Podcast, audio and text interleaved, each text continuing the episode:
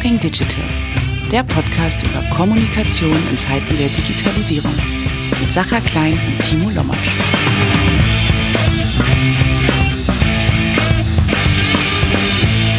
Herzlich willkommen zum Talking Digital Podcast. Mein Name ist Timo Lommatsch. Leider heute nicht dabei der Sacher Klein. Wir hatten das ja schon angekündigt, dass wir jetzt ein paar Podcasts machen werden müssen, wo wir nicht zusammen dabei sind und nicht zusammen die Gespräche führen können. Einfach weil wir uns auch vorgenommen haben, so viele Podcasts wie möglich direkt face-to-face, äh, persönlich gegenüber sitzend mit unseren Gästen zu führen, weil wir gemerkt haben, da entwickelt sich eine viel andere, viel bessere Spannung, Atmosphäre, Dynamik. Und deswegen versuchen wir das. Und das Gespräch für diesen Podcast hat stattgefunden in Hannover. Vielleicht lag es daran, ich denke nicht, ähm, weil die Gäste waren spannend genug. Nein, Sarah hat es leider nicht geschafft. Ähm, ja, aber demnächst sicher irgendwann mal wieder wir beide zusammen. Stattdessen halt zwei wundervolle Gäste. Christiane Schulz, die hatten wir schon mal zu Gast. Sie war bis, zu, bis vor kurzem Chefin von Weber Schendwick, einer Agentur, einer großen Netzwerkagentur hier in, ähm, ja, also weltweit aktiv, aber sie war Chefin hier von Deutschland und hat es immerhin geschafft, in den letzten fünf Jahren ähm, den Umsatz dieser Agentur von 10 auf 20 Millionen zu erhöhen war davor aber auch viele Jahre in anderen Netzwerken aktiv und in anderen Agenturen aktiv. Sie zusammen zu Gast mit Ulrike Henkimena, die auch ähm, sehr lange, seit äh, Jahrzehnten in PR-Agenturen aktiv war, in inhabergeführten Agenturen, selber als Gesellschafterin, aber dann auch in Netzwerkagenturen, zuletzt als Deutschlandchefin von Havas PR. Und Havas PR ist Teil der Havas Group, die ja auch versuchen, Werbung, Digital, PR, Media, alles zusammen aus einer Hand anzubieten, zu verschmelzen. Und deswegen ist es besonders spannend, dass die beide unsere Gäste sind, weil das ist unser Thema. Unser Thema ist nicht, also das ist unser Thema immer in diesem Podcast. Aber unser Thema ist nicht, wie verschmelze ich jetzt das, sondern unser Thema ist Führung heute. Das heißt, wie führe ich Agenturen oder Kommunikationsabteilungen im Unternehmen in diesen beständigen Dauerchange, den wir zurzeit haben, dieser totalen Veränderung unserer Arbeitsprozesse, unserer Arbeitsinhalte, unserer Medien, Kanäle, Plattformen, Communities, Zielgruppen, die wir bedienen. Dieser ständige Change bedeutet natürlich auch eine besondere Herausforderung für die Führung. Und welche Art von Führung kann uns dabei helfen? Welche Tools, welche Tricks, welche Tipps können uns dabei helfen? Und welche Erfahrungen haben Ulrike und Christiane in den letzten 20 Jahren dabei gemacht? Welche Tipps können Sie uns weitergeben? Das alles werden wir jetzt in diesem Podcast besprechen. Wir freuen uns ganz doll auf euer Feedback dazu unter talkingdigital.de oder gerne bei Twitter unter dem Hashtag talkingdigital. Oder natürlich könnt ihr auch jederzeit gerne ein YouTube-Video aufnehmen, uns zerstören, in unserem Podcast zerstören. So kriegen wir sicher auch besonders schöne Reichweite. Viel Spaß bei dieser Folge.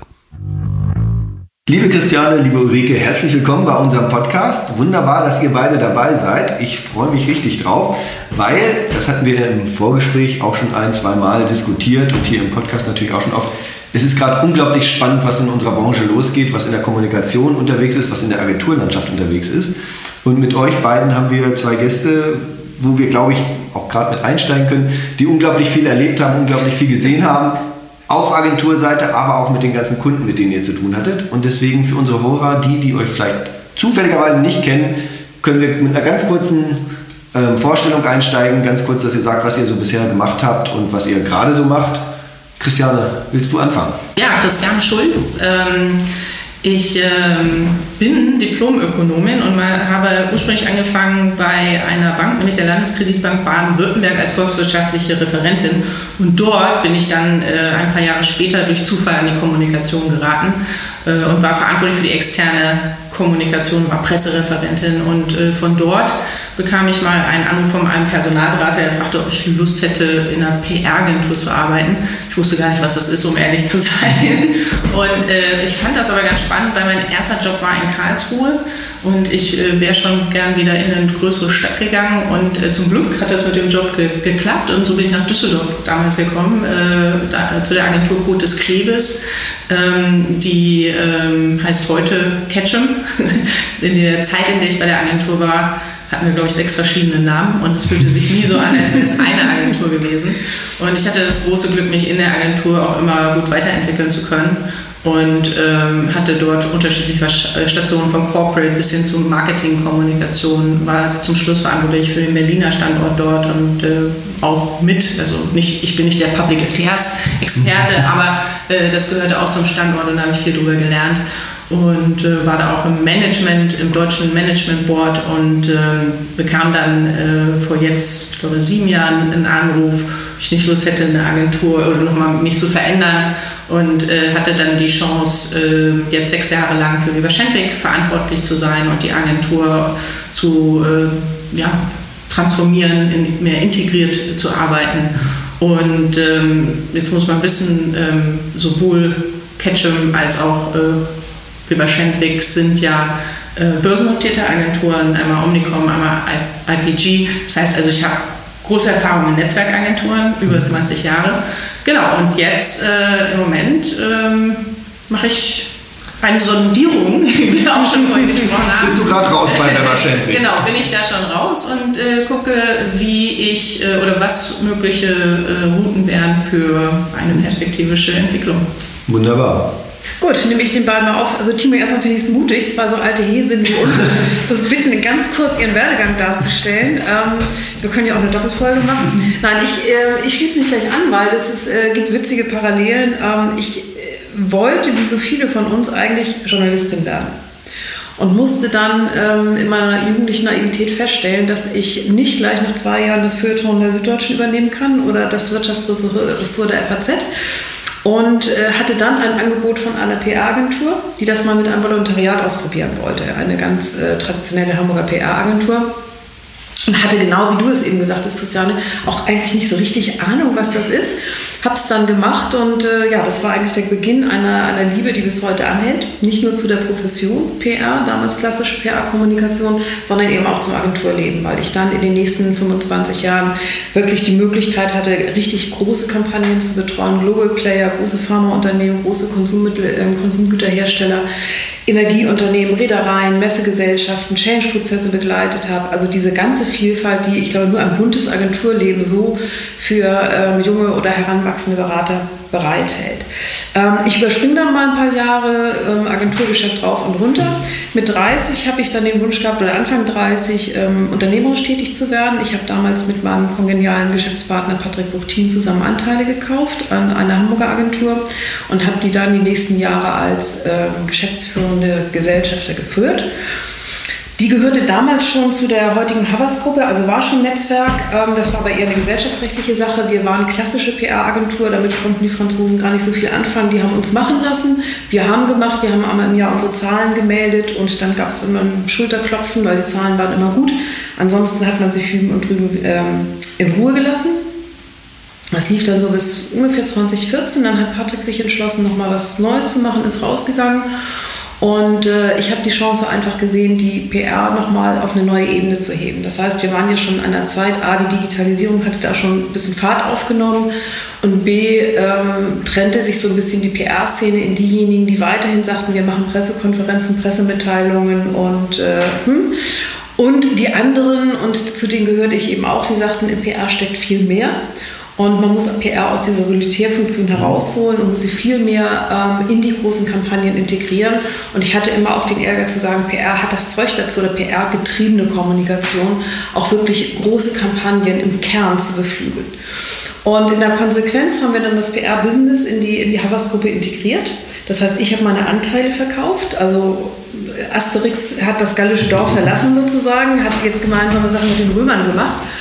Und das war ein perfektes Timing, weil, wie gesagt, in der beginnenden Digitalisierung Teil, sehr integrierter Teil eines, eines weltweiten Netzwerkes zu sein, wo an jeder Ecke Innovation stattfand. Ja, also Havas ist ein sehr interkulturelles Netzwerk immer gewesen.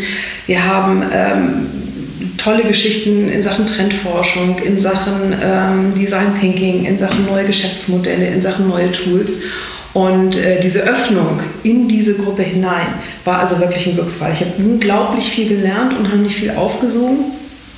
Also das waren wirklich Jahre, die mir nochmal so richtig einen Schub gegeben haben, die mich auch fit gemacht haben dafür, dass ich heute mit sehr viel Leidenschaft in dieser heutigen Welt arbeite. Aber, und Timo, du hattest es angedeutet in unseren Vorgesprächen, dass du auch so ein bisschen wissen willst, was so die Lowlights im Netzwerk sind. Und das verbinde ich so ein bisschen jetzt mit der, mit der Vorstellung als angestellte Geschäftsführerin in einer internationalen Gruppe ist man natürlich Teamplayer. Das Mhm. heißt, äh, man arbeitet auf die Werte der gesamten Gruppe. Man verliert aber so ein bisschen manchmal auch den Kontakt zum Kunden, gerade zum nationalen Geschäft, äh, zum Markt, weil man sehr viel in interne Projekte eingebunden ist, in ad- administrative Prozesse. Und das hat mir dann doch ein bisschen zu denken gegeben. Auf der einen Seite diese steigende Lust mitzumachen in dieser ganzen neuen Welt der Digitalisierung, auf der anderen Seite so ein bisschen auch gefangen in den Excel-Tabellen, es mal drastisch zu sagen. Und das hat dazu geführt, dass ich ähm, dann im letzten Herbst nochmal das Herz in die Hand genommen habe und ein Startup gegründet habe, als One-Woman-Show unterwegs bin. Heißt UHM-Kommunikation, so einfach wie unkreativ, weil UHM steht einfach für Ulrike Hanke-Wehner. Ist aber auch Programm, weil wer UHM bucht, kriegt UHM. Das heißt, äh, die, die, die Mutti kocht selbst. Ich berate selbst die Kunden, habe ein, ähm, hab einen Schwerpunkt auf Beratung, mache Strategie und Beratung, Storytelling und Content und ähm, Mentoring und Coaching. Habe ein festes Set an exzellenten Spezialisten. Wenn operative Umsetzung gebraucht wird, hole ich die mit an Bord. Aber ansonsten bin ich, wie gesagt, als Beraterin unterwegs und genieße das sehr. Und bin jetzt neugierig auf alles das, was in den nächsten Monaten und Jahren da auf uns zukommt. Und wie wir sehen, ähm, geneigte Hörer, gibt es tausend Dinge, über die wir jetzt reden könnten. Wir haben geguckt, dass wir das heute ein wenig fokussieren, ein wenig zuspitzen wollen ähm, auf ein, zwei Aspekte. Und ein Aspekt dabei ist, ähm, was wir sehen, bei uns in der Agenturwelt, aber auch beim Kunden und in der Gesellschaft, wir sind in einem unglaublichen Change-Prozess. Das heißt, dauernd verändern sich die Sachen, sie verändern sich rasend schnell. Es verändern sich Jobprofile, Businessmodelle, wie wir zusammenarbeiten, mit wem wir zusammenarbeiten. Du hast das gerade schon, Ulrike, sehr schön geschildert, wie das ist, wenn man da in dieses internationale Netzwerk reinkommt, was ja auch viele Kunden von uns haben, die global sind. Oder auch wir als kleine inhabergeführte Agentur. Wir sind ja auch in einem globalen Netzwerk inhabergeführter Agenturen, weil es gar nicht mehr anders geht, B2B-Kommunikation weltweit zu machen. Das heißt, wir öffnen uns alle und da passieren sehr viel wilde Dinge.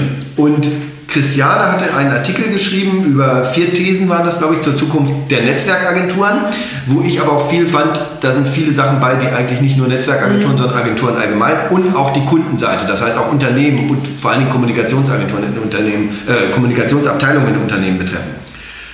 Und auch vier Thesen wären vielleicht zu viel hierfür, aber wir wollen vielleicht erstmal, das hatten wir schon, uns das Thema Führung auch rausnehmen. Das heißt, Führung, jetzt erstmal startend von Netzwerkagentur, aber wir sehen dann gleich, was bedeutet das für andere.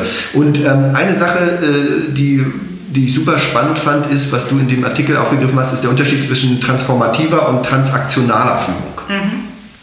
Jetzt müssen wir gerne vielleicht Dann nochmal einsteigen. da einsteigen, vielleicht erstmal den geneigten Hörern und mir auch nochmal erklären, was ist genau transaktionale Führung, was ist transformative Führung, was ist der Unterschied und welche Führung braucht es denn jetzt? Ich muss ganz ehrlich sagen, ähm, dass ich äh, von diesen zwei Unterscheidungen auch erst ganz kürzlich, äh, weiß ich nicht, vom Dreivierteljahr, halben Jahr äh, auch gelernt habe beim Vortrag von einer Professorin von der TUM, die, die das sehr unterschieden hat und analysiert hat, wie das sich auf Unternehmen auswirkt. Und als ich davor saß, fiel es mir so ein bisschen wie Schuppen von den Augen, weil keiner von uns liest jetzt ständig irgendwelche wissenschaftlichen Abhandlungen. Und die transformative Führung, und das ist das, worüber wir, glaube ich, immer auch sehr viel lesen, das ist äh, eine Führung, wo jemand wirklich eine Vision hat, wo er ganz klar sagt, das sind meine Werte, wo er das auch vorlebt, die Person, ja, wo er die Menschen mitnimmt, Wertschätzung zum Ausdruck bringt und äh, wo die Person vor allem auch ein agiles Mindset hat, äh, dass sie auch wirklich zum Leben erweckt mit den anderen und die Leute mitnimmt. Und ich glaube, jeder von uns würde jetzt sagen, oh ja, wow, das hört sich gut an, so machen wir es. Ähm, und die ähm, transaktionale Führung, ähm, die ist ein bisschen prozessorientierter und äh, die ähm, gibt eigentlich vor allem ein Ziel vor, ja, äh, und einen Prozess und belohnt dann vor allem den Erfolg. Und äh, in, in diesem, dieser Geschichte entsteht eine sehr starke Kultur. Ähm, und also das kann, man kann sehr erfolgreich sein mit dieser transaktionalen Führung. Ähm, aber sie verändert nicht wirklich äh, etwas. Und ich will auch nicht sagen, also ich weiß jetzt nicht, Ulrike, wie du es ist, aber natürlich auch in Network-Agenturen, natürlich gibt es so ein bisschen von beiden. Es gibt Visionen äh, äh, und äh, es gibt Werte, heutzutage wahrscheinlich fast in jeder Agentur. Ähm, aber es gibt natürlich auch immer Ziele Ja, äh, Mit Ziel meinst auch knallharte KPIs, also. Ja, natürlich. Also die gehören dazu. Also äh, in so einem Netzwerkagentur gehören sie dazu, wobei ich das jetzt nicht unbedingt als ein Hindernis gesehen habe. Ich finde es gut, wenn man Ziele hat. Ich finde es auch gut, wenn man den Weg des Erfolges dann misst. Ähm, ähm, aber wenn die Ziele vielleicht, also oder so, so Ziele ein bisschen widersprüchlich äh, sind, weil es nicht unbedingt vielleicht im Markt erfolgreich ist, äh, da genau auf etwas zuzusteuern. Also sag mal, und ich glaube, ich habe das von anderen, ich bin ja, vielleicht soll ich es auch nochmal sagen, Präsidentin der GPRA, habe dadurch das Glück, und so empfinde ich es mit ganz vielen der Kollegen und unterschiedlichen Agenturtypen im Austausch zu sein. Und ähm, äh, es gibt zum Beispiel in einigen Agenturen eben äh, so Überlegungen, wie der Mitarbeitermix sein soll. Ja? Also was für Leute man da hat, aus welchen Disziplinen. Und wenn es jetzt eine Vorgabe gibt, wie viel Prozent habe ich denn wovon? Und diese Zahl ist so ein bisschen wie ja, die goldene Regel. Und ich muss jetzt unbedingt äh, mehr äh, Kreative äh, einstellen, was von der Idee her super und richtig ist. Äh, aber die Frage ist, wie exekutiert man das mit dem bestehenden Geschäft, wo Kunden für Kreation nicht unbedingt äh, immer bereit sind, auch sofort zu bezahlen? Dann finde ich, muss es auch einen Mittelweg geben. Ja? Und äh, ich möchte auch nicht, dass mich da jemand äh, falsch versteht.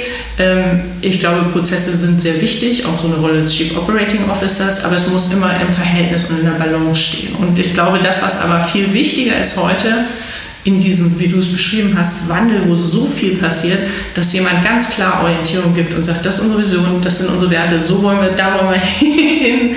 Ähm, und, ähm, äh, und der Weg dahin, der kann mal links führen, mal rechts und das, beide, beide Wege sind oder alle Wege äh, führen uns irgendwie weiter, dass wir uns weiterentwickeln, weil es wird nie irgendwo einen Endpunkt geben im Agenturgeschäft, wo ich sagen kann, ich habe es geschafft oder das ist es jetzt. und so bleibt. Ja, wunderbar. Ich glaube, ich glaube diesen Endpunkt wird es auch, auch beim Kunden halt nie geben, natürlich, ne? also auch, auch in den Kommunikationsabteilungen. Aber die transaktionale Führung ist ja dann, also, also beides ist ziemlich klar und ziemlich bekannt und ich glaube, man muss sicher auch eine Mischung zwischen beiden haben und eine Mischung zwischen beiden ist gut.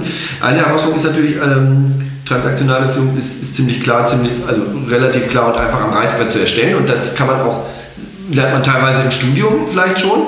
Äh, transformative Führung ist ja nicht so einfach zu lernen oder Gibt es da Erfahrungswerte oder wie, wie, wie, sind deine Erfahrungen, Ulrike, da? Also das eine ist diese klare Trennung, da bin ich bei Christiane, zwischen transaktionaler und äh, transformativer Führung ist, ist eher ein akademisches Gedankenspiel. Also das, äh, glaube ich, wir alle, die wir in der, in der Praxis Menschen führen, werden immer äh, eine, eine Mischform machen. Aber keine Frage, dass äh, gerade in der, in der heutigen Zeit die ähm, transformative Führung für mich das oberste Gebot ist. Das heißt tatsächlich bei den, bei den Menschen über, über Vertrauen, Loyalität, über Wertschätzung tatsächlich eine Bindung zu erzeugen und sie intrinsisch zu führen, sie intrinsisch zu motivieren und äh, nicht, nicht, nicht nur mit Belohnung, sondern tatsächlich auch die Arbeit an sich werterfüllend zu machen. Ähm, das führt mich aber zu dem Punkt, den ich kritisch sehe. Ähm, es gibt für mich, Timo, du kennst meine Gedanken in dieser ganzen Begeisterung über digitale Welten und on New Work, äh, gibt es so ein paar Mythen und Irrtümer. Und ein Mythos oder ein Irrtum ist für mich, dass in, in, in, in flachen Hierarchien und in, im digitalen Arbeiten ähm, Führung unwichtiger wird, weil jeder doch seinen Freiraum hat. Und da bin ich komplett anderer Meinung. Gerade in, in dem agilen Arbeiten sind die Ansprüche an die Führungskompetenz der Mitarbeiter extrem hoch auf der einen Seite. Auf der anderen Seite nimmt sie aber auch rapide ab. Warum? Weil die, die jungen Menschen heute sehr schnell Karriere machen. Ja, mhm. ich meine, jeder jagt die Talente und die, die haben, ich glaube, ich weiß gar nicht, wie die Halbwertzeit ist zwischen Abschlussstudium und, und erster Führungsposition und Mitarbeiterverantwortung. ich würde mal sagen, anderthalb Jahre in vielen Fällen. Ähm, das heißt, diese Skills, die auch was mit Erfahrung haben, äh, mit Erfahrung zu tun haben, die aber auch geschult werden müssen, das fällt nicht vom Himmel, die müssen vermittelt werden. Dazu ist gar nicht die Zeit. Ähm, aber auch die, die, die älteren Vorgesetzten haben ja früher nie die Notwendigkeit gesehen, ihre Führungsskills zu schulen. Also ich bin das beste Beispiel. Ja. Da würde ich also äh, gern einhaken. Ich mhm. glaube, da, ja, das genau, äh, also wenn man ein guter Berater ist, äh, vermehrt sich irgendwie der Kunde im Volumen und dann kriegt mhm. man Mitarbeiter. So funktioniert das in einer Agentur, das stimmt. Also, ähm, und ich muss sagen, da hatte ich schon Glück mit meiner ersten Agentur, ähm, äh, damals eben Kutes Klebes, was da immer super war, muss ich wirklich sagen, und auch bis zum Schluss bei Omnicom, äh, aus meiner Sicht das ganze Aus- und Fortbildung. Mhm. Und da wurde damals schon äh, sehr intensiv immer wieder Führung geschult. Also ich weiß noch, Führung äh, für Einsteiger, Führung mhm. kompakt und so Mitarbeiter weiter. Mitarbeiter für ein 1 und 2. Genau. Mhm, ja, ja. so. Und ich glaube, dass es, da, da, ich glaube schon, dass ich da wahnsinnig mhm. von profitiert habe. Ich glaube aber tatsächlich, dass das bei uns in der Agenturwelt nicht so selbstverständlich mhm. ist und dass das viel, viel mehr notwendig wäre. Wirklich ja. Führung. Und heute ist Führung auch noch viel anders und komplexer geworden, als wir damals mit Führung äh, kompakt und Einstieg gelernt haben. Du hast es ganz richtig mhm. gesagt. Ich glaube auch, es wird unwahrscheinlich wichtig. Die Leute wollen mehr Orientierung haben. Mhm. Äh, und da ist man ganz anders äh, gefordert. Und, ja. und, dazu muss man sich selbst gut kennen auch äh, und, und, und ähm, schon tatsächlich so ein bisschen, glaube ich, schon auch von der Theorie und ein bisschen von der Praxis, ein bisschen neuere Sachen an die Hand bekommen, um das ähm, auch zu geben, was die mhm. Leute äh, einfordern. Ne? Ja, aber ich glaube gar nicht, dass sie das immer so viel einfordern, aber ähm, es ist ja an, an, an uns, äh, die die Mitarbeiter beschäftigen, die auch an uns zu binden und denen wirklich, äh, die auch immun zu machen gegen diese ganzen Versuchungen. Wir alle wissen, die Headhunter jagen alles, was nicht bei drei auf dem Baum ist. Und, ähm, und natürlich haben viele Agenturen, auch Netzwerkagenturen, die ja auch sehr auf, auf Profitmargen achten müssen, die haben eben nicht die kleine Schatulle und sagen, okay, du willst 30 Prozent mehr Gehalt, hier hast du.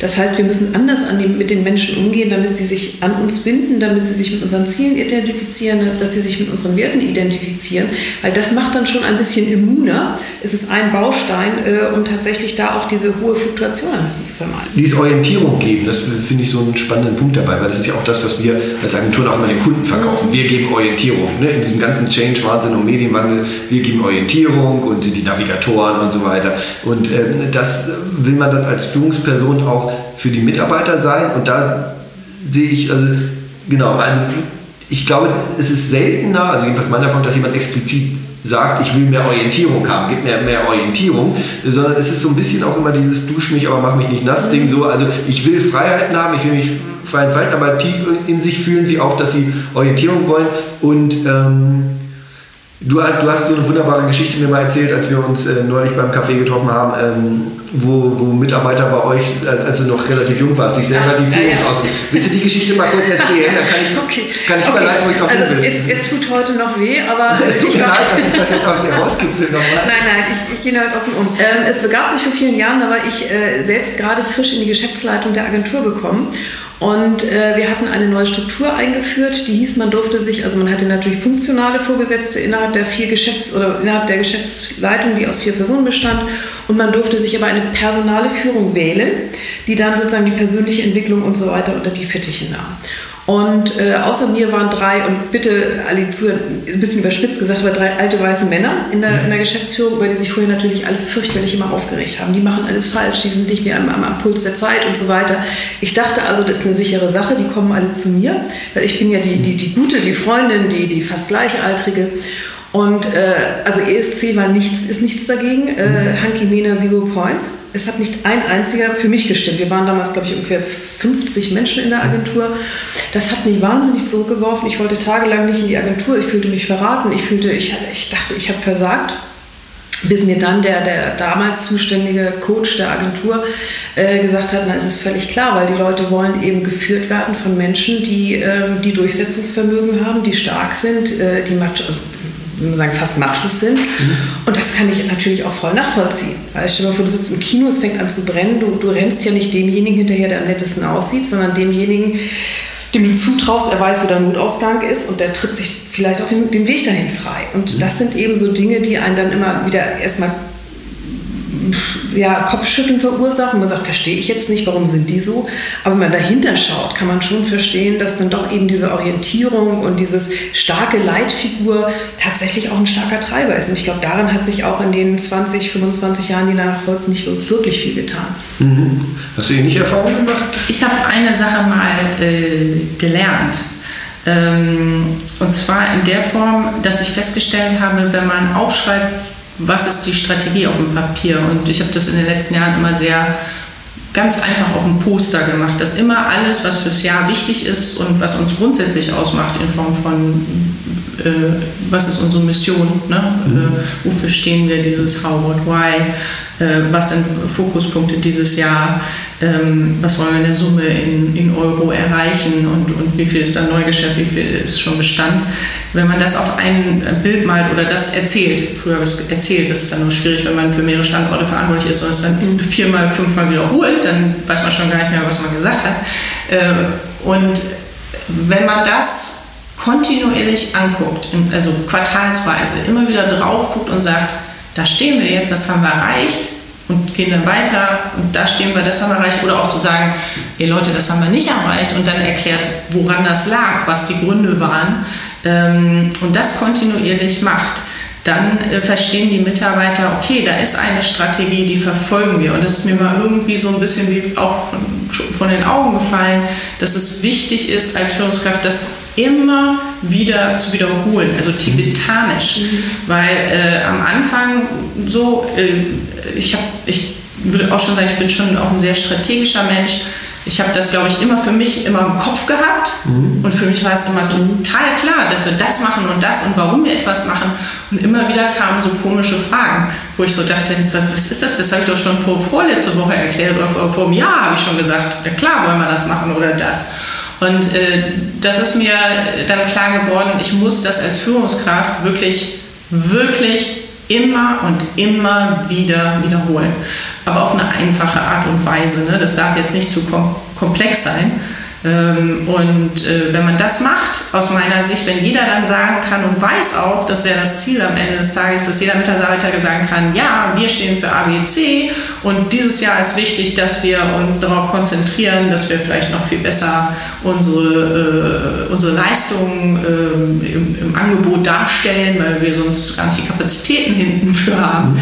Ähm, wenn das jeder bis zum Praktikanten runter erzählen kann, ich glaube, dann hat man, also das ist für mich so eine Orientierung, dann kann man auch immer, kann auch jeder selber gucken, wenn er was macht, äh, ist das jetzt wichtig und zahlt das darauf ein oder ist es was, was wir vielleicht gar nicht machen? Und da habe ich äh, übrigens auch, ein, äh, fällt mir jetzt gerade nur spontan ein, am Anfang war das mal so, da kamen Kollegen an und sagten, ja, wir haben gerade hier ein Neugeschäft, ganz toll irgend so eine, ich weiß nicht, was das war, Raumkapsel, die versteigert werden sollte.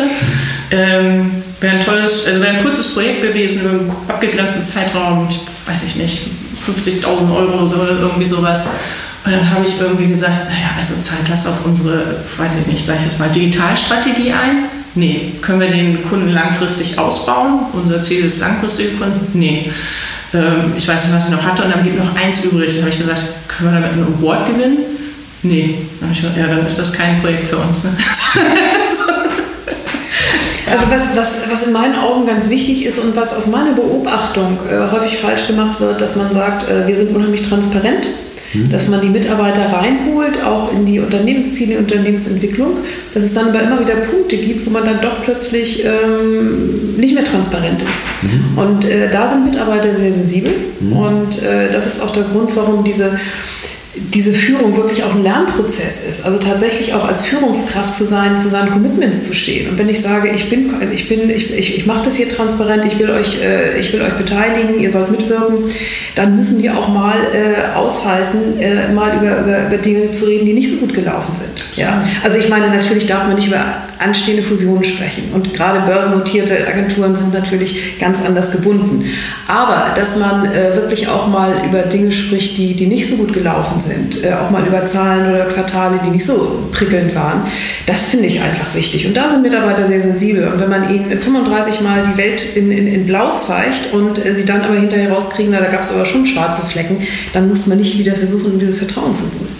Nee, ich finde auch, und da ist jetzt meine Erfahrung, ich finde, äh, wo eine Transparenz sehr gut hergestellt werden kann, ist äh, definitiv beim Umsatz, ja, mhm. weil äh, da kann jeder auch mitgestalten. Jeder gibt irgendwie Stunden im System ein und hat was gearbeitet, die sind entweder weiter berechenbar oder nicht, ja, mhm. oder jeder erstellt, also nicht jeder, einige erstellen Kostenangebote äh, und also äh, mit dem Umsatz hat jeder was zu tun. Da, dafür ist, sag ich mal, sind alle haben da eine Verantwortung in Bezug. Deshalb finde ich, den kann man sehr transparent machen und darstellen.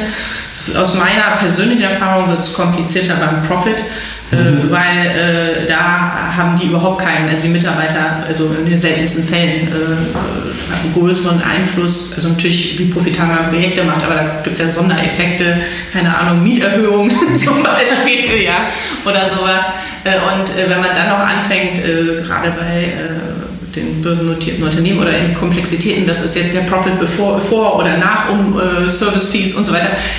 Das, da hört es auf, da fehlt dann auch häufig Verständnis auch für, warum ist etwas wie hoch oder nicht. Mhm. Das kann man mit den Führungskräften, mhm. würde ich da teilen, auf jeden Fall.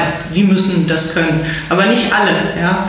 Äh, und äh, das ist nur meine persönliche Erfahrung, dass man im Umsatz und auch da dann zu sagen, wenn man Ziele nicht erreicht, warum hat man sie nicht erreicht oder wir müssen viele Leute aus dem Ärmel hochkrabbeln, äh, anpacken, mhm. äh, um die eigenen Ziele, die man sich gesetzt hat, zu erreichen. Also das ist, da finde ich, das sind so für mich so, es gibt unterschiedliche auch pro Level Transparenz. Ähm, also ich bin, ich, bin da, ich bin da ein bisschen anderer Meinung, weil wir ja erwarten, dass die, dass die äh, Mitarbeiter auch sehr eigenverantwortlich arbeiten. Und für mich gehört dann auch dazu das tiefe Verständnis darüber, dass man nicht nur Stunden verkauft, sondern mhm. dass man die äh, Leistung auch so gestaltet, auch als Teamleiter oder auch als, als Kundenberater, äh, dass am Ende des Tages auch die Agentur etwas davon übrig hat. Also das heißt, es gab bei uns immer so ein tolles Seminar, das hat der Patrick damals gemacht, äh, der, kluge, der gute Kaufmann hieß das. So, und wo wir wirklich auch die, die Trainees, und wir haben das äh, immer gemacht, dass wir auch die, den Trainees beigebracht haben, es geht natürlich zum einen darum, sozusagen in der Menge zu verkaufen, aber dann das Ganze so klug zu gestalten, auch die KVAs so klug zu gestalten, dass am Ende des Tages nicht Geld gewechselt wird, sondern auch etwas übrig bleibt. Und das ist für mich eine Fertigkeit, die eigentlich jeder braucht, der in die Agentur kommt. Also das fängt bei Praktikanten an. Ja, also äh, da bin ich bei dir, diese betriebswirtschaftliche Agenturführung, so hieß das bei uns irgendwie mal mhm. früher, ist super wichtig. Wer dieses Verständnis nicht hat, äh, der wird auch ganz schwer andere Dinge nachvollziehen können. Aber ich glaube, und da sind wir wieder dabei, du hast es auch gesagt, es hat was auch mit, äh, ich nenne es jetzt Learning und Development, mhm. Ausbildung, Fortbildung zu tun, weil das wird ja zum Beispiel auch nicht irgendwo draußen gelehrt, genau, ja. sondern das muss man tatsächlich in der Agentur machen, weil jeder auch sein eigenes System hat.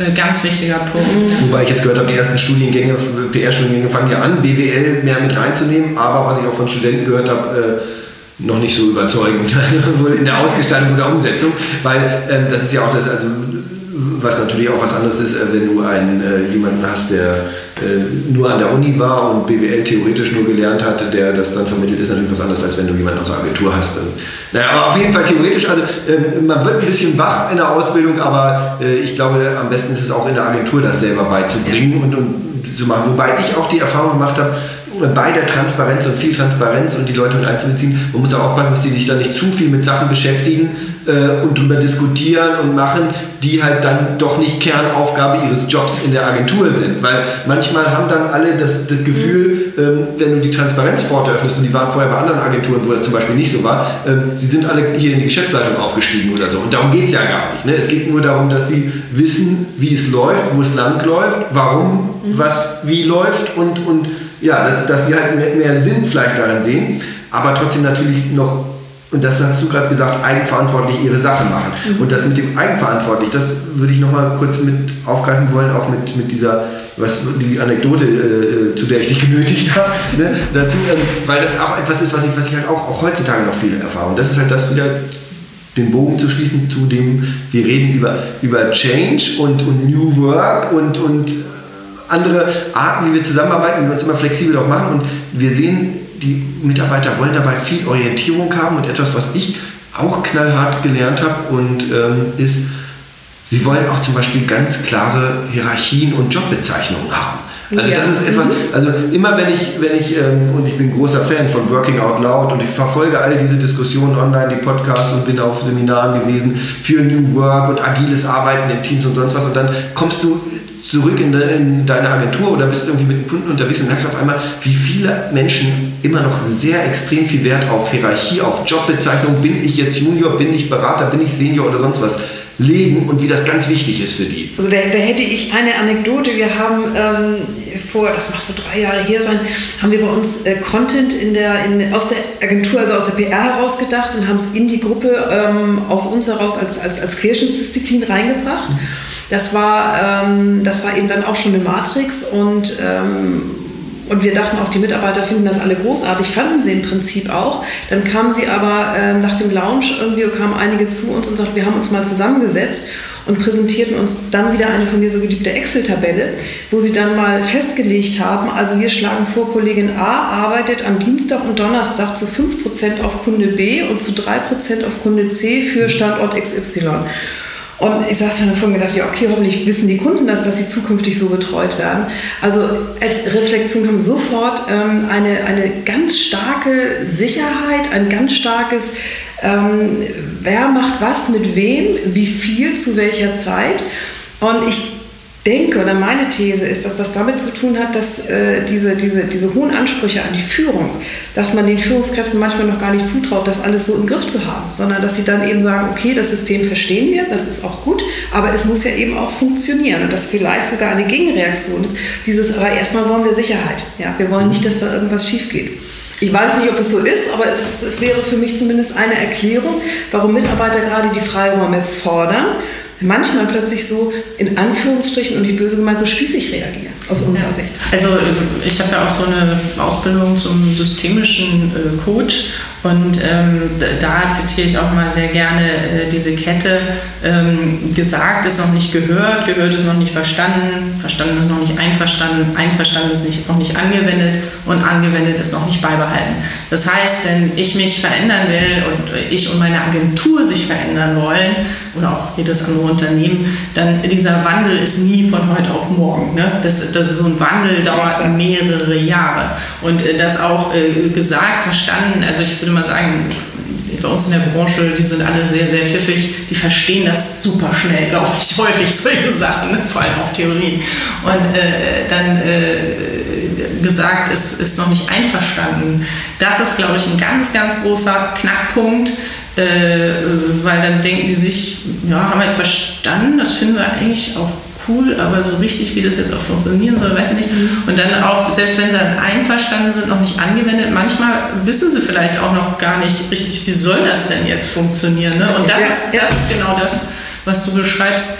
Wie kann man denen dann helfen, tatsächlich äh, die, die Sachen zu verändern? Und ich glaube nämlich auch tatsächlich, äh, bei all diesen Diskussionen um, um Agenturmarkt, Veränderungen, und wir reden ja dann immer auch schnell, also auf der einen Seite die Kunden, auf der anderen, also Agenturgeschäft ist einfach Kunden und Mitarbeiter. ja.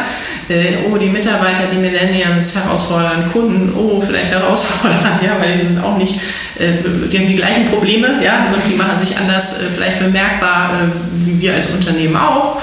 Ähm, die, die Sache, die wichtig ist zu verstehen, ist, dass wir nicht erwarten können, dass sich alle anderen irgendwie verändern, sondern das ist ein System und wir müssen uns, also in dem Fall wir, ich oder mhm. ich als Agentur und äh, dann muss man immer gucken, wer ist denn auch wie willig äh, oder wer kann auch, ne? wir können, wollen, dürfen, ist ja auch immer so eine Sache, die man bei Mitarbeiterführung äh, oder ich gerne anbringe, äh, will, wer will denn eigentlich auch diesen Weg mitgehen, weil eine Sache glaube ich schon, ähm, also ja, die, die wollen das sehr genau beschrieben haben, auch wofür, wofür bin ich jetzt hier verantwortlich? Und wo hört das aus und wo fängt das an.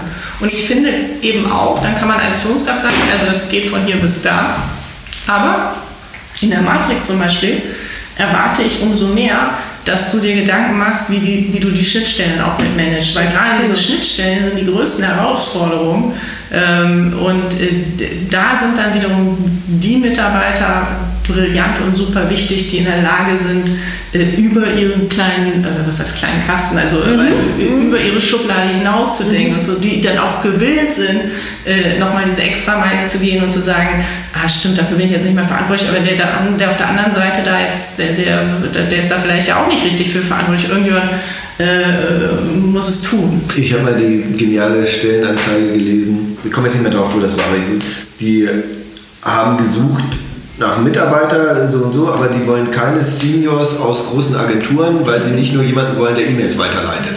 Ne?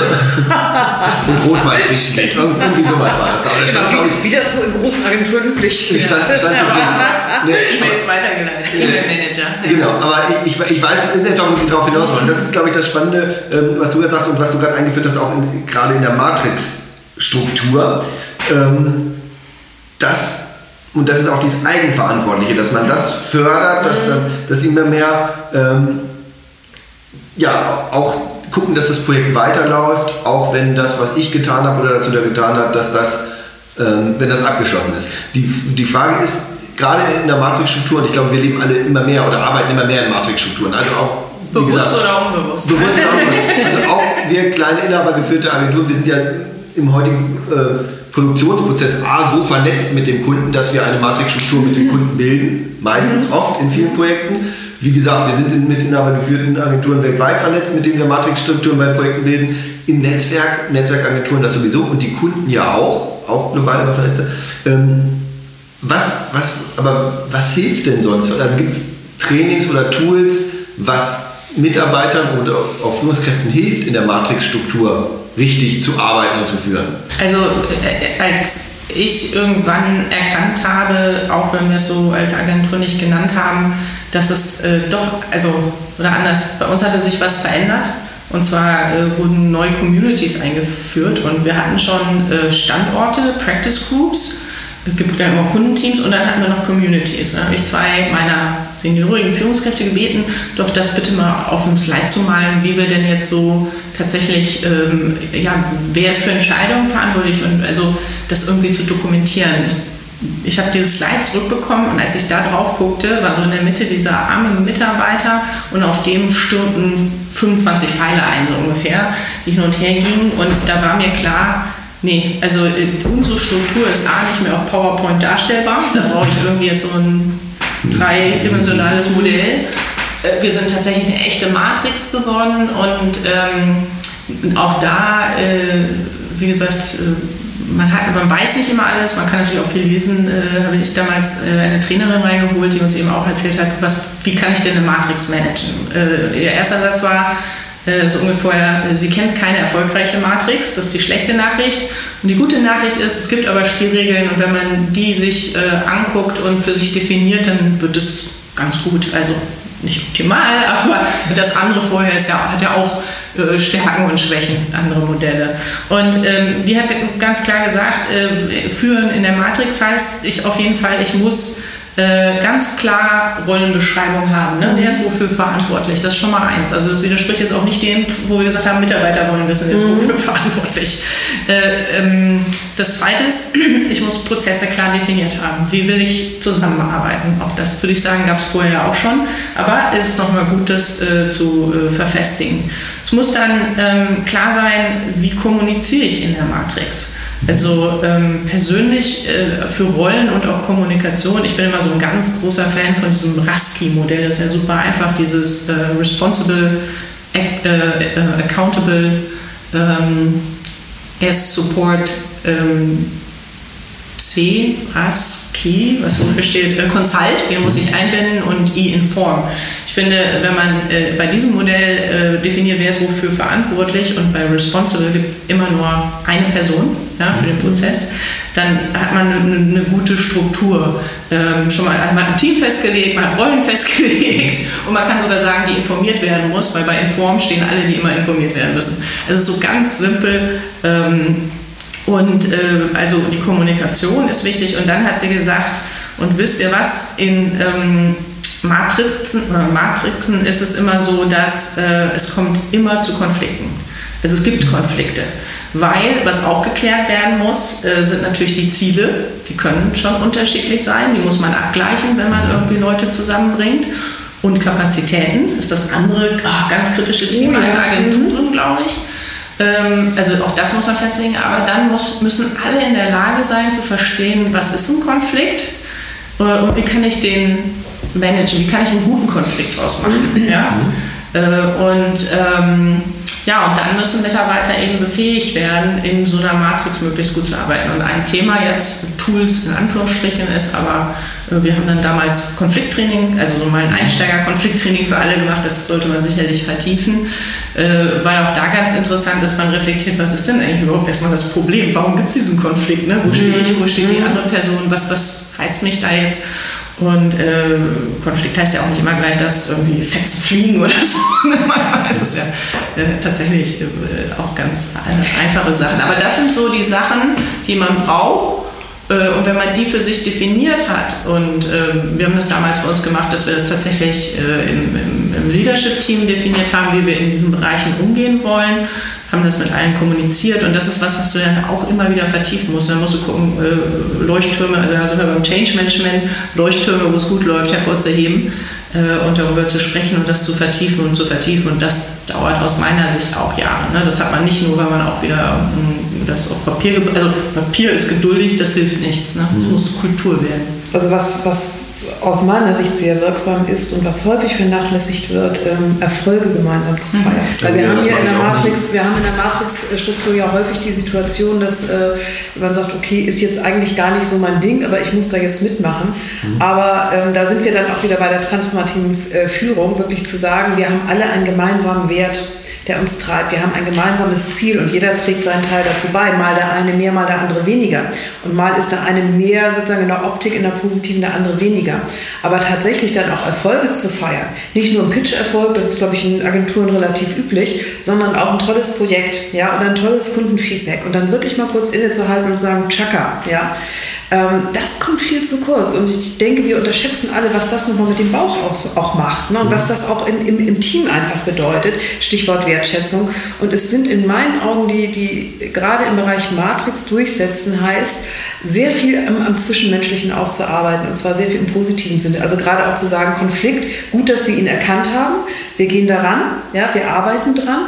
Ähm, auch das kann wirklich nochmal beflügeln. Und äh, Tools gibt es, glaube ich, unglaublich viele. Also es gibt so tolle äh, Tools heute, um, um, Prozessmanagement zu machen. Ich glaube, daran mangelt es nicht. Aber dieses Zwischenmenschliche und die, die, die, die mit Menschen mitzunehmen mit ihren Sorgen, mit, ihren, mit, ihren, mit den Dingen, die sie treiben, das ist für mich die eigentliche Herausforderung, auch wieder an die Führung. Aber äh, da kann ich jetzt mal ein, äh, ich weiß nicht, ob ich Misserfolg äh, einbringen, wo du sagst, äh, Wertschätzung ausloten, Erfolge feiern. ich habe zumindest auch immer versucht, versucht, oder diese Kultur des wir Danke sagen für, äh, für Leute oder Teams, die äh, äh, eine tolle Leistung gemacht haben oder tolles Kundenfeedback bekommen haben, das zu fördern. Und dazu gehörte auch immer ähm, sind manchmal, manchmal sind es Kleinigkeiten, manchmal sind es aber auch irgendwelche Awards, die man sagt, wo, äh, das beste Team im Neugeschäft oder das beste mhm. Team. Und äh, ich werde auch nie vergessen, bei solchen Sachen passierte es immer wieder, wirklich. Äh, dann sagt, wenn man dann alle Danke sagen, dann sagst du, okay, wer war alles im Team? Und dann A, B, C, D hast du da manchmal 20 Leute, 30 und dann sind da jetzt wirklich alle drauf. Ja, ich habe nochmal gecheckt, ich habe nochmal, ja, sind da, sind da wirklich alle drauf? Ja, okay, das Ding geht raus Fünf Minuten später kriegt man eine E-Mail, wo einer sagt, ja, aber der und der war auch dabei und der ist jetzt nicht drauf. Und dann denkt man, oh Gott, also es ist, kenne ich gut. Da kann ich auch noch sagen, ja, ja. da ist es manchmal auch echt schwierig. Äh, man will was Gutes tun, mhm. Äh, schafft es nicht, weil man ein oder zwei oder so, äh, nicht mit böser Absicht, aber dann doch verärgert, dass diese Person nicht dabei war. Das ist halt, als Führungskraft sage ich auch, das, das ist dann mal so ein bisschen äh, deprimierend. Äh, gut gemeint, mhm. nicht gut, ganz gut exekutiert. Ähm, aber es, äh, und da muss man sagen, ja, passiert leider doch dann immer mal wieder. Ja, also wenn, wenn viele aber, Leute involviert waren. Ja, ja, aber es ist ein ganz wichtiger Punkt, also den ich immer ganz massiv vernachlässigt habe, bis dann auch vor ein paar Jahren, also und selbst heute noch. Und ich sage das immer meinen Leuten, dass ich den einfach vernachlässige, weil ich bin immer so, ich bin immer konzentriert und auch ich, ich, ich vergesse auch Pitch-Gewinne zu feiern. Ne? Also ich dann immer, also dann denke ich immer, oh toll, gewonnen und jetzt zack, mache ich meinen Projektplan und wer ist jetzt drauf und gehe, gehe ins Doing direkt rüber. Ne? Und dann muss ich immer gestoppt werden. Aber ich sage, mittlerweile bin ich wenigstens so schlau, dass ich das gelernt habe, dass ich den Leuten immer sage, ihr müsst mich stoppen und ihr müsst mich zwingen zum Feiern. Ne? Also, das ist ganz schlimm bei mir. Aber ein verdammt wichtiger Punkt, der, der mich noch zum nächsten Punkt bringt. Und der ähm, würde ich auch gerne nochmal eure Erfahrungen hören, auch gerade in der Matrix-Struktur, weil wir wollen ja die Matrix-Struktur dann leben, auch gerade im Netzwerk zum Beispiel, mit den verschiedensten Disziplinen. Und das bringt mich immer an ähm, meinen guten alten Lehrmeister Dietrich Schulze van Lohn, der mal eine schöne Geschichte erzählt hat. Äh, ich glaube, es war bei der BBDO, wo es dann das erste Mal so ein großes interdisziplinäres Toolboard tralala gab und dann war der große Full-Service-Kunde da und dann wurde dem das alles vorgestellt und dann waren da Direktmarketing und Marketing und äh, was weiß ich nicht, Social Media, also gut, das gab es damals noch nicht, aber Internet, digital und PR war da und klassische Werbung und was weiß ich, die waren alle zusammen und alle haben gesagt, Iris ist das Beste. Und genau Iris braucht jetzt der Kunde. So. Und dann hat der Kunde da gesessen und gesagt, was soll das denn? Was dahinter liegt natürlich auch, also ist erstmal dieses muss erstmal verstanden werden, es muss gewollt sein, aber natürlich auch, ähm, wie schwer ist das zu leben. Und das kenne ich auch von einigen Kunden in der Matrix-Struktur, wenn du am Ende des Tages deinen Bonus oder deinen Erfolg kriegst für dein lokales Geschäft oder für dein Segmentgeschäft. Also da habe ich andere Erfahrungen gemacht, ehrlich gesagt. Ähm, die Matrix bietet ja immer nur einen Rahmen. Aber für mich kommt es immer darauf an, wer sind die Player, mit wem sitzt du da zusammen. Und ich habe zwei sehr, sehr positive ähm, Erfahrungen gemacht, gerade auch bei uns in, in der Gruppe. Die Kollegen auch aus der klassischen Werbung, aus dem Digitalen, aus, aus gerade Media, also PR und Media sind sehr, sind sehr sexy zusammen. Ähm, wenn, wenn die Player begeistert sind mhm. und wenn sie sagen, wir finden es total geil, mit Verlaub, äh, jetzt mal gemeinsam auf diesen Kunden loszugehen, habe ich ganz selten diese Eifersüchteleien gesehen, sondern ganz häufig diese Begeisterung auf allen Seiten, zu sagen, wir probieren was Neues, wir haben eine geile Idee, die kommt vielleicht sogar aus der, aus der PR, aber wir stellen das, die gesamte Power der Gruppe dahinter und präsentieren das. Und ähm, das hat häufig geklappt, das hat wunderbar funktioniert. Wir haben nicht jeden Pitch damit gewonnen. Wir haben auch Pitches gewonnen, und die Kampagne sah nachher ganz anders aus. Aber allein das, das dieses, aber allein diese Erfahrung mit den Kollegen da zusammen, äh, mal einfach völlig ohne Rücksicht, wer hat jetzt wie viel Prozent am Kuchen, da reinzugehen, war fantastisch. Das zweite Beispiel, wir haben vor einigen Jahren ähm, für einen sehr großen äh, Konsumgüterhersteller in Agenturpools gearbeitet. Mhm. Und dieser Kunde hat uns sehr viel freie Hand gelassen und es war wirklich, äh, es kamen tolle Agenturen zusammen, die Namen will ich jetzt gar nicht nennen, aber es waren großartige Agenturpersönlichkeiten. Und wir haben aus dieser kleinen Kampagne, die uns da so zugeworfen wurde, das war so ein ganz unter Radar, haben wir gemeinsam eine Riesenkampagne gemacht. Ganz einfach, weil alle Player am Tisch neugierig aufeinander waren und begeistert waren, miteinander zu arbeiten und diesen Erfolg dann auch wirklich gemeinsam errungen haben. Das heißt, ähm, für mich ist eine Matrixstruktur immer nur so gut wie die Player, die daran beteiligt sind. Mhm. Und ähm, das ist auch das, was, was was ich finde, man kann, man kann nicht alleine mit Excel oder mit Tools oder so etwas zum Erfolg bringen, sondern man muss immer auch darauf achten, dass die Menschen sich darin wohlfühlen, dass sie motiviert sind und dass sie dann auch an das große Ganze glauben. Und das kann ja auch incentiviert werden. Das muss ja nicht heißen, wir kämpfen für Ruhm und Ehre, sondern auch da kann man ja auch knallharte äh, KPIs dahinter setzen. Nur dann sind es eben teamtauglich oder teamorientiert. Mhm. Also ich glaube auch, da, da, gebe ich dir recht, das ist immer mit den Leuten, die da zusammenarbeiten, die Offenheit, die Neugier auf das andere und auch bereit zu sein, zu verstehen, was meint der andere denn, ohne schon vorher eine Meinung zu haben, was die andere Disziplin eigentlich äh, sein sollte. ähm, ich glaube aber, äh, vielleicht nochmal so zurück, zurück äh, Matrix und auf Kunden.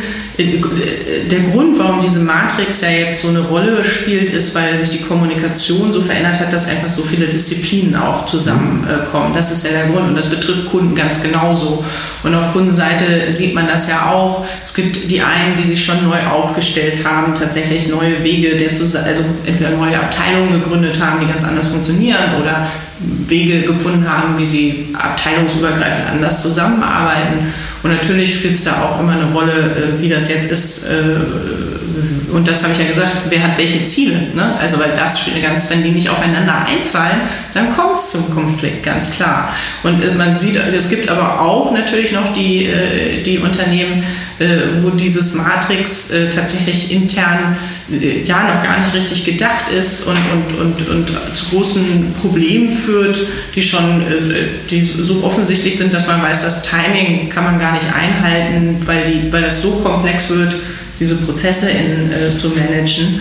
Und ähm, gerade gestern war ich äh, auf einer Veranstaltung, ähm, da wurde darüber gesprochen, dass in den Werbeagenturen, ich glaube, da wurde gesagt, dass auf großen Etats eigentlich nur 30 Prozent für Kreation äh, Geld tatsächlich allokiert wird, also weil es auch da anfällt, und der Rest ist Koordination.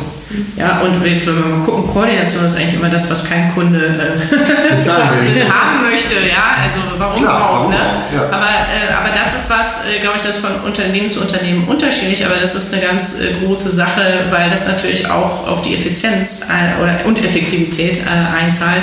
Und das ist was, wo ich sage, da können Agenturen auch helfen natürlich. Oder es gibt die, die in der Organisationsberatung unterstützen oder da kann man einfach rangehen mit Workshops und helfen helfen und sagen, wie muss ich mich denn jetzt aufstellen, wie muss ich zusammenarbeiten, vor allem auch, weil immer mehr, äh, ja, ich weiß ja nicht, Kommunikationsfremde, äh, also so wie äh, HR-Abteilungen in vielen Bereichen, Vertrieb, genau, oder immer mehr IT auch reinkommt. Ja, oder auch du, du hast dann ja auch die, die, die Innovationsmanager, die Digital Change Manager, die teilweise ganz unterschiedlich angesetzt sind. Manche rein bei Prozessoptimierung und, und, und Business Intelligence und überhaupt nicht in der Kommunikation. Und dann stellen sie auf einmal fest, es geht nicht ohne Kommunikation, da kommt die damit rein oder so. Also, ne? Ja, und dann zu spät. Ja, ja. Also, also oder, oder auch äh, von mir immer sehr beliebtes Beispiel, die Juristen. ja. also sie sind sicherlich von uns allen äh, geliebt, weil, äh, nee, so kann man das nicht darstellen. das ist natürlich Wobei- dann, wobei- oder es kommt drauf an. Wobei ich jetzt auch festgestellt habe, es gibt ja den alten Spruch, den ich auch im Studium schon gelernt habe, der Jurist ist der natürliche Feind der Kommunikation, ne? der Hausjurist. Wobei ich jetzt auch in den letzten Jahren immer vermehrt denke, es ist mittlerweile die Haus-IT, die der natürliche Feind der Kommunikation ist. Ne? Also, aber dazwischen irgendwo findet sich die Gemengelage. Ja. Wo, wobei ich es immer, also ich sehe es eher als Chance. Also meine Erfahrung mit Matrixstrukturen beim Kunden ist, dass die, dass die Agentur, wenn sie klug agiert, ähm, da viel mehr Möglichkeiten hat, auch eine, eine wirklich eine Kundenbindung herzustellen.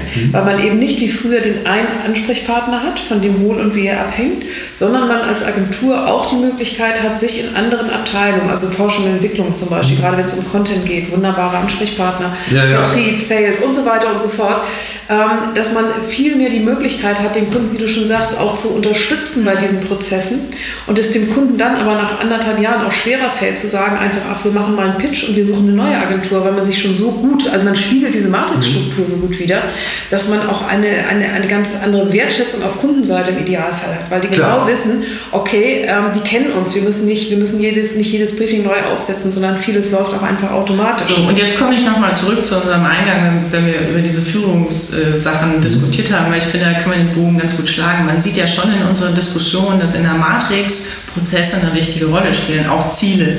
Also, also das heißt, wenn ich sage, also so eine transaktionale Führung macht schon auch Sinn, aber die Frage ist, wie stark ist sie ausgeprägt, wie, wie stark unterfüttert oder unterstützt sie tatsächlich das System.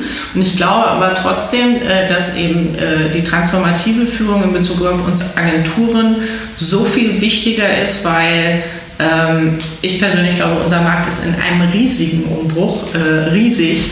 Und äh, wer nicht auch gewillt ist, sich selbst äh, zu disruptieren, äh, der wird morgen vielleicht schon nicht mehr da sein. Also da bin ich gerne ein Stück paranoid an der Stelle. Unterschreibe ich Ich gebe dir, ich geb dir und, völlig und recht. deshalb glaube ich, für mich ist äh, dieses ähm, Transformative äh, muss oben drüber liegen. Äh, Prozesse und so, das muss funktionieren. Wir wissen alle, die Qualität am Ende entscheidet. Ja, deshalb da darf es jetzt auch keine Fehler äh, oder was heißt Fehler? Also da wird wenig verziehen von Kunden, sagen wir so.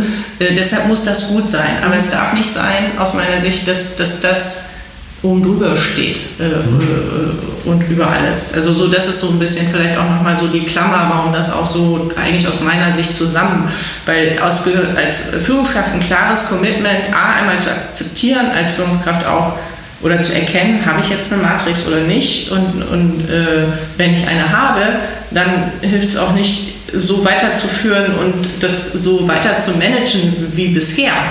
Ähm, weil dann muss ich mir wirklich überlegen, was heißt das, was muss ich jetzt ändern? Und wie ändere ich es, damit, ich auch weiterhin erfolgreich bin, weil sonst kommt es zu immer mehr internen ja, Reibungsverlusten, Ineffizienzen, äh, unnötigen Konflikte, wo sich dann vielleicht die Mitarbeiter ärgern, dass die nicht gelöst werden. Dann verlierst du vielleicht, also so, ich habe es jetzt so noch nicht erlebt, aber ich skizziere jetzt mal so Dramen, ja. dann verliere ich erst die Kunden, weil die Qualität nicht mehr gut ist, dann verliere ich die Mitarbeiter, weil es ständig äh, Konflikte intern gibt, die nicht gelöst werden. Äh, keiner weiß mehr hier eigentlich, was das jetzt soll. Das, eigentlich haben wir doch klare Abteilungen, ich weiß nicht, Abteilung hat eine Agentur gar nicht, aber Units, ja. Und, und jetzt äh, irgendwie kollaborativ, aber äh, irgendwie funktioniert das nicht. So, also äh, das, ist sicherlich, das ist sicherlich in der Matrixstruktur ein höheres Risiko, dass du diese Bad Vibrations hast, die so als ganz kleines Vibrieren anfangen und die dann, dann wo du es auch gar nicht erstmal wahrnimmst, sondern die sich dann so durch die Organisation ziehen.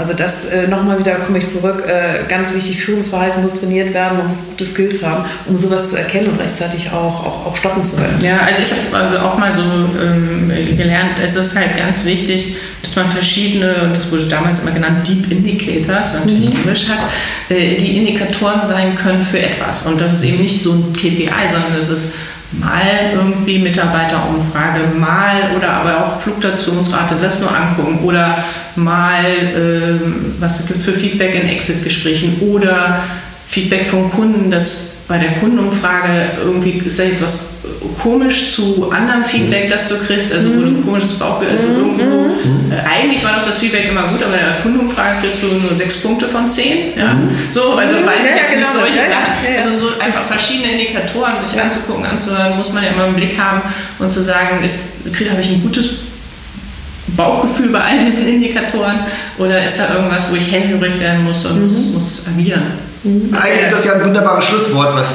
was, was jetzt gerade schon gefallen ist. Ich würde kurz nochmal zusammenfassen wollen an der Stelle. Also ich habe mir diverse Notizen gemacht, aber ein paar, was wir gesagt haben, jetzt auch was wirklich Key-Indikatoren oder äh, Schlüssel, Schlüssel ähm, Möglichkeiten sind oder Sachen sind, die man angehen sollte, ist vor allem diese Offenheit, Transparenz ähm, in der Führung, aber auch die Klarheit, die Klarheit, wie läuft das, wie sind die Prozesse, wer ist wofür zuständig, aber auch die Klarheit, was ist die Vision, was ist die Ziele, dann die Wiederholung, dass man beständig das wiederholt, also das ist auch etwas, was ich d'accord. auch immer wieder schmerzlich neu lernen muss, es, es gehört einfach dazu, es ist einfach so, es ist, aber wir, wir, wir empfehlen es ja auch den Kunden, wir sagen ja auch, es reicht nicht irgendwie einmal die Kernbotschaft irgendwie in einer Pressemitteilung rauszuhauen, ne, sondern du musst es natürlich an mindestens sieben Touchpoints und was weiß ich nicht in der Customer Journey wieder, wieder wiederholen, warum nicht natürlich auch in der internen Führung, völlig klar. Konflikttraining finde ich einen ganz wichtigen Punkt, zu, zu, zu trainieren und auch zu lernen, wie gehen wir mit Konflikten, wie erkennen wir, was ist ein Konflikt und wie lösen wir ihn, wie gehen wir damit proaktiv und positiv um, weil Konflikte passieren einfach natürlich immer wieder täglich und Erfolge dann aber auch gemeinsam zu feiern. Ja. Also das glaube ich, spannende Learnings. Ich danke euch recht herzlich für dieses super spannende, interessante Gespräch. Je nachdem, wie viel Zeit ihr noch habt, gucken wir, ob wir gleich noch eine zweite Folge machen. Aber wir wären nicht Talking Digital, wenn ich nicht am Ende doch noch die Frage nach dem Talking Digital Tooltip stellen will und würde. Gut, fange fang ich an. Äh, Ich habe mir natürlich nächtelang Gedanken gemacht und äh, habe zwei mitgebracht, den einen eher jobbezogen. Da gehen die Credits an den ähm, Klaus-Peter Frahm von ähm, DPA. Der hat die neulich ähm, mal verraten. Und zwar ist das äh, Pew Research Center. Ich weiß nicht, ob ihr das kennt, mal ein Forschungsinstitut aus den USA, wo man Ja. sehr, sehr gute ähm, Informationen bekommt. Äh, das nutze ich persönlich sehr, sehr gerne, um, um Insight zu bekommen. Ist sehr US-amerikanisch, aber gibt gute Indikatoren.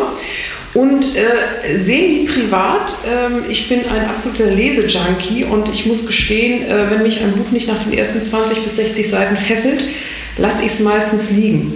Ähm, ich habe seit äh, über einem Jahr ein, ein Abo bei Scooby. Bei was? Bei Scooby. Scooby ist Ah, das Scooby, ja. Scooby so. Und äh, das ist für mich also gra- grandios, weil ich kann mir ohne, ich kann mir zehn Bücher ausleihen für eine Flatrate und äh, wenn es mir nicht mehr gefällt, gebe ich es zurück und äh, kostet mich eben nur die Flatrate. Die haben auch wunderbare Fachliteratur, also auch äh, mal um ein, in- in ein Thema mal tiefer einzusteigen, das man dann nie wieder braucht. Und äh, ich finde das fantastisch und arbeite sehr viel damit und nutze es eben auch gerade im Urlaub, wenn man viel lesen will. Sehr fantastisch. Also lesen mit Flatrate. Wunderbar. Äh, ja, ähm, ich äh, hatte, ja schon mal das Vergnügen, hier sein zu dürfen, haben über Fake News gesprochen und äh, habe ich schon mal gesagt, ich bin ja jemand, bei mir muss es immer praktisch oder nützlich sein, so eine App. Und äh, damals hatte ich Park Now gesagt und ich äh, hatte mir für heute ähm, überlegt, äh, die BVG Ticket App, ich finde die super. Früher hatte ich immer das Problem, oh, ich muss jetzt nur Kurzstrecke fahren, ein irgendwas mit äh, dem Kleingeld in der Tasche, man hat es ja meistens nicht, dann fällt es unten wieder raus, ja, also ist irgendwas kaputt. Und dann bist du immer da, oh Gott, schwarz fahren, ist das jetzt was oder nicht für die Nerven? Und mit der BVG äh, passiert das einfach nicht, ja, es ist so äh, grandios, finde ich, äh, was man heute so machen kann, die weißt du schon, an welcher Station du bist, wo du aussteigst, sie gibt dir das richtige Ticket und los geht's. Und dann habe ich aber heute den Parkplatz gesucht und dann wurde meine Park Now App nicht genommen, habe ich einfach Easy Park genommen, hatte ich auch drauf. Park Now hatte ich von dir aus dem Podcast übrigens. Also, Ja, also es lohnt sich immer zuzuhören. Für mich muss es nützlich sein und äh, diese zwei Apps kann ich auf jeden Fall auch empfehlen. Vielen herzlichen Dank. Ich habe wieder eine Menge gelernt, wie immer, wenn ich euch treffe. Und wenn unsere Hörer da draußen irgendwelche Meinungen, Fragen, Ideen, Anregungen oder Kritik zu den heute gehört haben, äh, kommentiert gerne, schreibt uns unter www.talkingdigital.de. Ähm, findet ihr alle Informationen zu diesem Podcast, alle Links auch zu dem eben genannten und alle Links zu unseren Gästen natürlich auch. Aber sonst gerne auch auf Twitter unter Hashtag talkingdigital.de oder nein, Hashtag ohne de, unter Hashtag Talking Digital äh, auf Twitter. Jederzeit können wir in die Diskussion ansteigen. Ihr beide seid dann auch immer sofort dabei auf Twitter. Das äh, kennen und lieben wir und genau. Und deswegen vielen herzlichen Dank. Danke bei dir. Tschüss. Das war der Talking Digital Podcast von Sacha Klein und Timo Lommatsch. Wir freuen uns über Feedback, Anregungen, Kritik und Wünsche. Schreibt an kontakt@talkingdigital.de oder geht auf www.talkingdigital.de und kommentiert dort.